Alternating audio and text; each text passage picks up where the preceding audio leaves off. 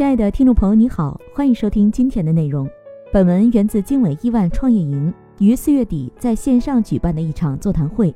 座谈会围绕如何缓解一号位的焦虑展开。本期音频还可以在喜马拉雅、懒人听书、蜻蜓、乐听、三十六课、荔枝等平台收听，搜索“笔记侠”即可。你也可以关注我们的微信公众号“笔记侠”，查看更多内容。今天座谈会的核心主题是如何应对焦虑。经纬张颖说，这也是这段时间我自己觉得对企业的一号位来讲，重要性至少排前三的事情。我最近密集和众多创始人做了交流，情况有好有坏，多数公司调整了短期内的增长预期。除了业务受损带来的压力之外，焦虑也来源于其他的方方面面。这里我也总结了一下，大家可以对照自身。看看是否和自己的情况有印证，只有找到原因，才能从根本上缓解焦虑。首先，第一个原因，以前跑得太快，没有及时建立洞察组织状况的机制，导致大家开始远程办公之后管理失灵，对远程工作的效率和产出也有极大的不安全感，甚至是自我怀疑。第二个原因，短短一年前融资还非常顺利，在瞬间进入不可抗的环境变化后。对发展失去了掌控感，这源于很多 CEO 和企业都比较年轻，没有经历过完整的大起伏周期，也未能从中建立领导者应有的认知和应对挫折的韧性。第三个原因，过往都是创始人自己扛着压力，没有将危机意识有效传递给团队，在这个关键时刻能分忧解难或真正理解企业压力的团队人员非常少。第四个原因。之前所有时间都花在扩展业务、做好增速，忽视了对团队凝聚力的不断提升以及士气的不断凝练。这些问题其实是很多公司一直以来存在的，只不过因为疫情的影响，在大家必须慢下来的现在被放大了。而这些之前很多创始人因为跑得快、走得顺，而有意或无意忽视掉的问题，在被放大之后，进而也放大了创始人的焦虑。这些问题其实才是公司发展的关键瓶颈。就算现在的环境是好的，如果不加以改善，迟早也会因为别的问题爆发。这也是欲要成就一家伟大公司的必经之路，就是真的穿越过周期，真的在危机中解决一些过往的短板和不足，用自己经过熬练的更有韧性的领导力，带着经过淬火的团队，以更加强悍的组织力，去迎来一个更可以期待的新发展时期。所以今天这场会，希望我们的主基调是谈当前自身遇到的一些切实问题，来从同学和老师这里求证，或者是分享自己应对当前困难的一些切实方法，给其他有共性问题的同学做借鉴，用我们的群策群力去做一场真正对解决问题有价值的交流。在目前的环境下，仍然选择积极的市场投入，是否过于乐观了？某头部智能家居品牌创始人表示：“我们最近比较密集讨论的是短期战略方向的调整，目前有三个选项。第一是非常保守，把有些之前决定投的费用都砍掉，包括市场费用，做好销售下降的准备，以确保利润为目的。第二是相对保守，不调整预算，费用做适当控制。第三是相对激进，内部费用能砍掉都砍掉。”但要加大市场的支持和投入，确保合作伙伴不出问题。经过多番的讨论，最后团队还是选择了比较积极的做法，在严格控制公司内部费用的前提下，继续去做大市场，力求保持整个体系的势能。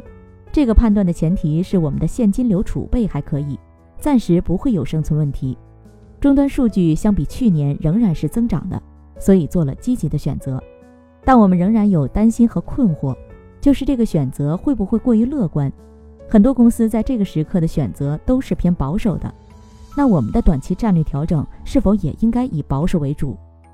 吴建国说：“我建议不要用乐观或者悲观来定义你们的战略选择。我们要相信企业的实际掌舵人对行业本身的洞见。毕竟只有身处行业中的人才能知道当前的真实情况是如何的。外部的人是没法定义你们的选择是对还是错的。”但是我们可以通过一些更加细致的措施，让你们的战略更稳妥、更有保障。首先要进一步缩短战略复盘调整的周期，变化是不可预知的，疫情的影响是不可预知的。那我们的战略复盘和调整就要有更高的频率，从固定靶变成移动靶。当你们的战略在短期内成为了移动靶，那你们根据自身行业感知出积极或防守的选择，就不会有过多的焦虑，因为你可以快速调整。就像你说的，你们有三个选择，短期内如果确实出现问题，那就积极调整。核心是频率要快，反应要快。其次，资源投入的取舍要更加明确。这点其实听你的叙述，你已经在控制公司内部的费用了。但我想说的是，你们不仅要把资源向前倾斜，做好你们的现金流。也要向优质的人力资本倾斜。如果你不想在这个时间点吐故纳新，那就根据你们的业务重点去调整激励侧重，对百分之三十的优秀员工增加激励，让能为公司带来活力的人更有凝聚力和战斗力。经纬张颖表示，吴老师的建议还是很实际的。我相信大多数公司也已经在缩短战略复盘周期和做出资源优化了，但是在激励上，大家也可以尝试更加细分一些。想尽一切办法激励那些能扛着公司往前走的人，甚至可以细化到激励前百分之二十或百分之十，让他们真正的在这段时间里面发挥最大的能量，同时让公司在财务上没有太多损失的基础上变得更好。如何激励团队士气？如何调整自己的心态和情绪？吴建国说：“最后，我结合今天大家谈到的一系列问题做个总结，在今天的情况下。”企业领导人有三件事情最重要：一是基于环境变化和财务状况，重新审视公司战略；如果需要调整，组织和激励措施要跟随战略同步调整；二是干部团队的危机意识和信心要重新建立起来，而危机意识和信心就是一枚硬币的两面；三是抓重点业务的成长，两类重点业务，一类是高成长业务，一类是现金流业务。接下来再看怎么凝聚人心、激发士气。在环境不好的时候，领导者传递的信息一定是危机中的希望。我们很多企业没有经历过负增长，成长很顺利，那这个时期就是非常好的危机历练，是重要的健身考验。要让所有的管理层的理念行动化。如果要优化或者调整，能不能先把不合适的高管优化掉？如果困难业务要突破，是不是干部可以闯在前面？这个时期关键行动垂范是最重要的，同时这时候要多开一些务虚会。务虚会的目的就是用来统一思想和行动，不要觉得思想工作是虚的。所谓虚则实之，只要能把统一思想和具体行动结合在一起，虚的东西就能见到实效。最后就是此时要关注短期绩效，在整体不太好的情况下，更要突出阶段性亮点，放大积极能量的影响带动作用。这种基于数据、基于事实成绩的信心是最坚定的。经纬张颖说：“我也总结一下，在现在的大环境下，领导者必须能够优先调整好自己的心态、情绪和身体。如果不能及时调整，那公司会出各种各样的问题。”我说一下自己的思考：第一，关于个人状态的调整，我自己状态的调整会比较快，但也不会盲目告诉身边的同事明天会更好。而是告诉同事们，周期是必然的，让大家更多关注怎么能把工作聚焦在最有意义的事情上。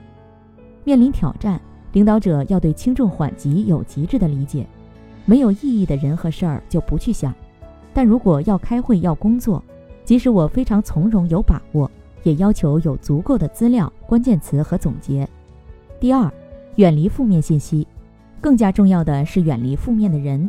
这个阶段，他们的负面情绪都是百分之百能理解的，但是花更多时间和精力去做深入了解，就没什么太大的意义了。哪怕你们很多观点一致，我认为也要保持一定的距离。最后，保持心情的健康、身体的健康是非常重要的。把自己能长期坚持的和工作无关的个人兴趣爱好放大，来保持内心健康，这是很好的解压方法。这样才能带着公司挑战更高的目标。我有接触一些创始人，除了工作没有爱好，那在进入一个业务不能顺利展开的时期，你就要对自己的身心状况有更多的担心。真正的优质的公司、卓越的创始人，都是在不那么好的环境里面成长出来的。最后送给大家一句话：人生如此漫长，起伏也是正常，接受面对成长。好了，亲爱的听众朋友。今天的分享就到这里，感谢您的收听。有任何感想和建议，您都可以在评论区留言。新商业干货就看笔记侠，深度专访、品牌传播、线下沙龙等商业合作。如有需要，烦请联系笔记侠商务小伙伴魏志尚，联系方式：幺七六三幺八八幺九五七幺七六三幺八八幺九五七。